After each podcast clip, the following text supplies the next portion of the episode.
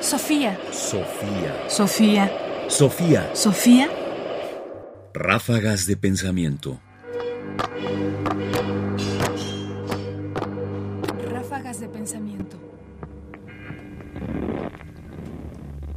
El socialismo es una forma de ateísmo. Socialismo y nihilismo eran dos ideas emergentes en el siglo XIX que llamaron la atención del escritor ruso Fyodor Dostoyevsky, quien en su novela Los demonios hace una sátira a la vez que una crítica y sobre todo con su penetrante mirada psicológica, un análisis de estos movimientos. Lo que vamos a escuchar ahora es una reflexión tomada justamente de los demonios de Dostoyevsky. Se centra en el análisis de qué es aquello que realmente mueve a los pueblos. Escuchemos. El socialismo, por su propia naturaleza, es una forma de ateísmo, pues ha proclamado desde el primer momento que es una institución atea y que se propone organizarse exclusivamente sobre la base de la ciencia y de la razón. La razón y la ciencia siempre han tenido en la actualidad y desde el principio de los tiempos un cometido secundario y auxiliar en la vida de los pueblos, y ese seguirá siendo su cometido hasta el fin de los siglos. Los pueblos se constituyen y se mueven por otra fuerza que los orienta y los gobierna, pero cuyo origen es desconocido e inexplicable. Es la fuerza del anhelo insaciable de llegar hasta el final, negando al mismo tiempo que exista ese final. Es la fuerza de la incesante e infatigable afirmación de la propia existencia y de la negación de la muerte.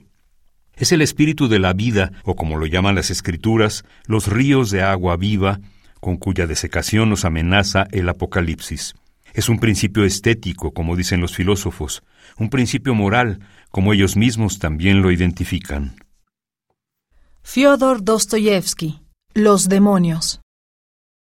La reflexión de Dostoyevsky se centra justamente como crítica al socialismo en excluir la ciencia y la razón como motores o como principios que guían la vida de las naciones y de los pueblos.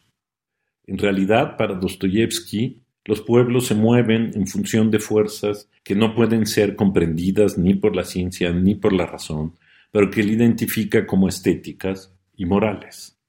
Es decir, el pueblo es, por la referencia a las escrituras, algo que está vivo y que se mueve, digamos, al mismo tiempo hacia un destino fatal al que, sin embargo, no quiere llegar.